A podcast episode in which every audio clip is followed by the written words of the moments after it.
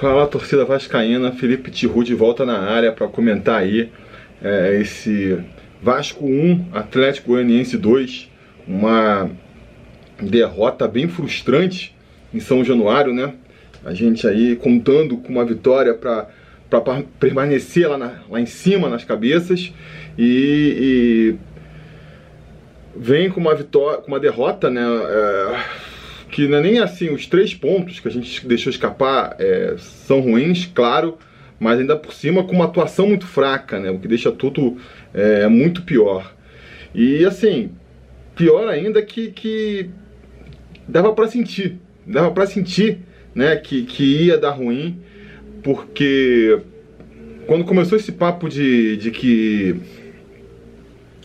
ia poupar jogador, eu já falei, cara, pô, isso não vai funcionar, isso não vai funcionar. Eu comentei, né, no, até teve gente aí criticando nos comentários pelo título que eu falei ali da do é, Vitória Obrigação e não entenderam, né? Depois quando assistiu, acho que entenderam, né? A, a ideia que eu vinha falando, que é uma questão ali de, de tentar ajustar as expectativas do que esse elenco pode fazer, né? Porque a gente sabe, por conta aí da, dessa temporada espremida como está sendo, jogo a cada três dias, vai ser mais importante do que já é normalmente você eventualmente descansar alguns jogadores, ainda mais jogadores ali que correm muito, se entregam muito em campo, que nem é o caso do Benítez, né? Mas aí é a questão de ajustar é, quando você vai fazer essa poupar esses jogadores, né? Quando você vai tirar? Se você tem um time muito bom, se você tem um time é, muito qualificado, um elenco qualificado, um time que está sobrando no, no, campeonato, aí faz sentido você chegar e pega esses jogos que teoricamente são mais fáceis, um jogo em casa, quando um time na zona de rebaixamento, você tira os titulares porque você tem a certeza de que, ou pelo menos a confiança de que os reservas podem dar conta do recado e deixa ali seus principais jogadores para os jogos mais difíceis, jogos fora de casa, contra equipes mais qualificadas. Agora, é, se você tem um, um elenco mais curto, não está apresentando um futebol que está sobrando, é, eu acho que a melhor estratégia, a estratégia que eu assumiria, que nem eu disse no pré-eleição, seria uma estratégia mais conservadora. Cara, escala o que você tem de melhor para esses jogos que você não pode perder, que teoricamente são os jogos mais fáceis que você tem, e poupa no jogo que é mais difícil. Entrega o jogo que é mais difícil, entendeu? Então, assim, poupa o Benítez no jogo contra o Santos. Fora, cheio de desfalque. Poupa o Benítez pro jogo contra o Botafogo, um clássico, fora de casa, teoricamente. Não poupa nesse jogo em que você não pode perder, teoricamente, né? É... Porque a gente tem que ter. E aí acho que falta um pouco assim da. A torcida tá empolgada, né? A galera mais nova aí, principalmente, é normal, mas, pô, faltou um pouco dessa malícia aí pro, pro, pro Ramon e, sei lá, pro Antônio Lopes, né? A princípio, não sei, não dá pra saber também, né? Eu acho que a gente não pode também culpar o Ramon por conta disso, porque não dá pra saber. Se tivesse ganhado, apesar de tudo hoje, a gente já tá elogiando a estratégia do Ramon, né? É, e não dá para saber também se foi uma questão de se de repente é, sentiu um pouco mais, né? Ele notou agora que talvez até quisesse esticar um pouco mais, poupar para o jogo contra o Botafogo, que nem eu falei, mas a fisiologia lá indicou que, cara, ou, ou tira agora, ou, ou, ou, corre o risco de estourar, não dá para saber. Acho que a gente pode criticar o Ramon por muitas coisas nessa, nessa noite, mas isso aí não vou botar tanto na conta do Ramon, por mais que eu ache, aí eu vou insistir, né? Pro futuro, pro futuro, é, pode ficar é, é, é, é, essa, fica essa orientação, né? Pô, vamos escalar o time, o melhor que a gente tem na, em mãos, vamos deixar para escalar esses jogos que a gente não pode perder ponto, não pode pensar. Jogos em casa contra equipes é, que estão na parte de baixo da tabela, esses são jogos que a gente não pode perder. E nesses jogos, vamos escalar o que a gente tem de melhor, né? Jogo fora de casa contra equipe mais qualificada, é, são aqueles jogos que a gente vai disputar para tentar algo a mais. Mas isso não é fundamental. Isso não é o fundamental. Então, se tiver que abrir mão de algum jogo, abrir mão dos jogadores mais importantes, que se abra nessas partidas. Não é mesmo? É, mas então vamos falar do jogo, porque que nem, que nem eu estava falando aqui, esse erro aí eu não boto na conta do Ramon.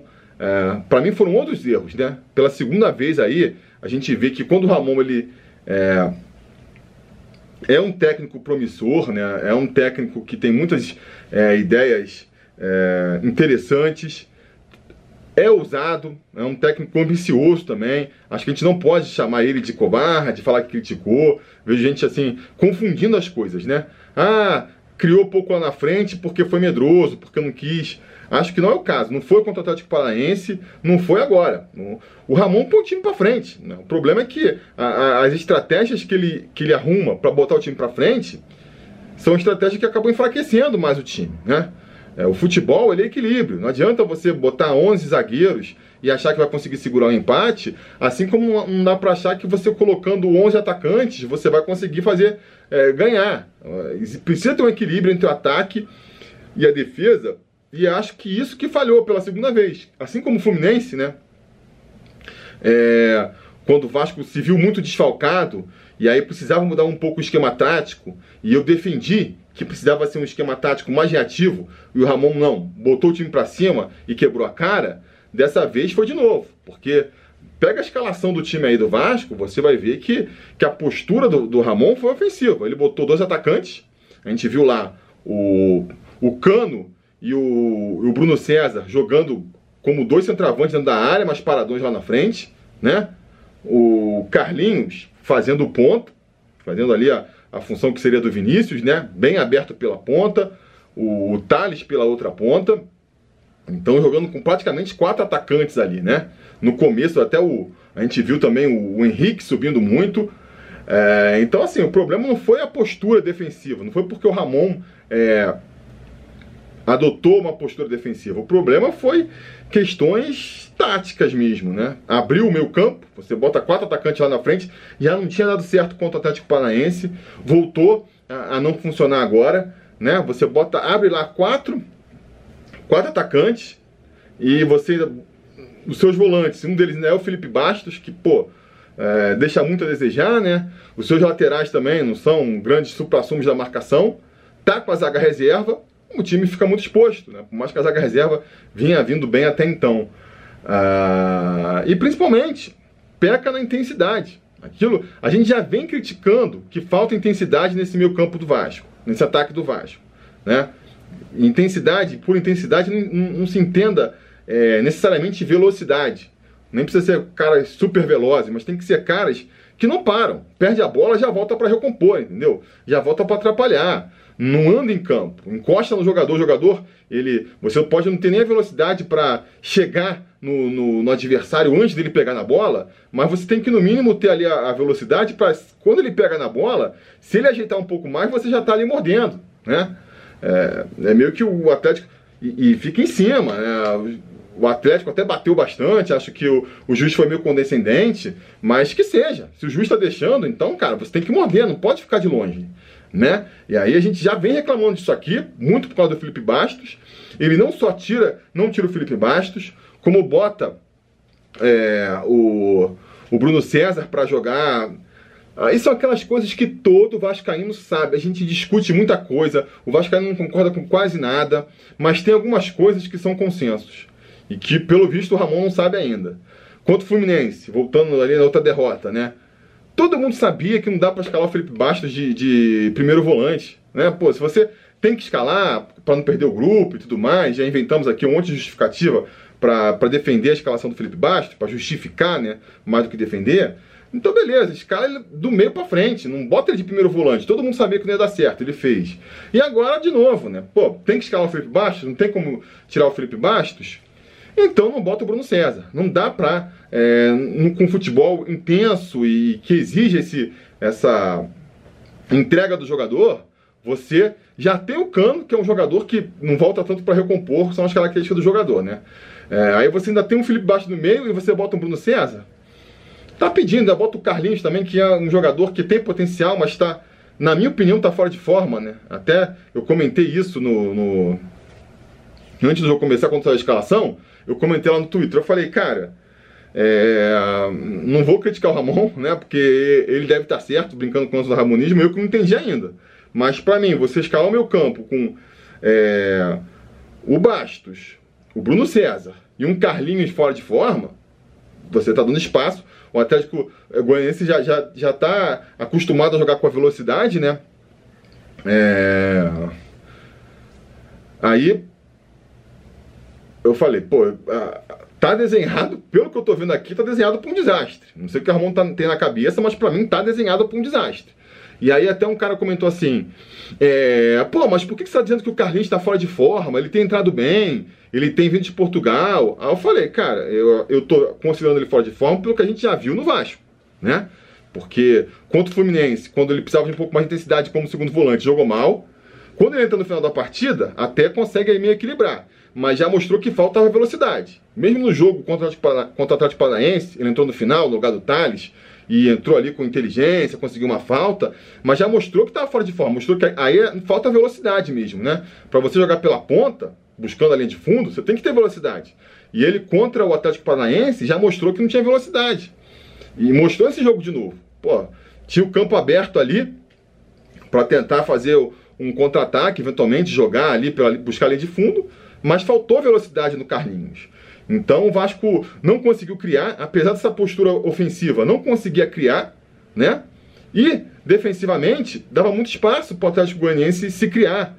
A gente viu o Atlético Goianiense fazendo muita farra ali pelo setor esquerdo, o Henrique jogou abaixo, o próprio Marcelo Alves também fez a pior partida dele aí com a camisa do Vasco, mas eu acho que o esquema tático contribuiu para isso também, porque é, como tinha essa linha avançada de quatro, o Bruno César lá na frente, em vez de estar tá fechando o meu campo, jogando lá na frente do lado do cano, o Thales que recompõe ali pela esquerda não é um exímio marcador, o, o Henrique ele tinha que ir lá no meio campo para fazer esse primeiro combate, né? Aí, pô, vai tomar bola nas costas.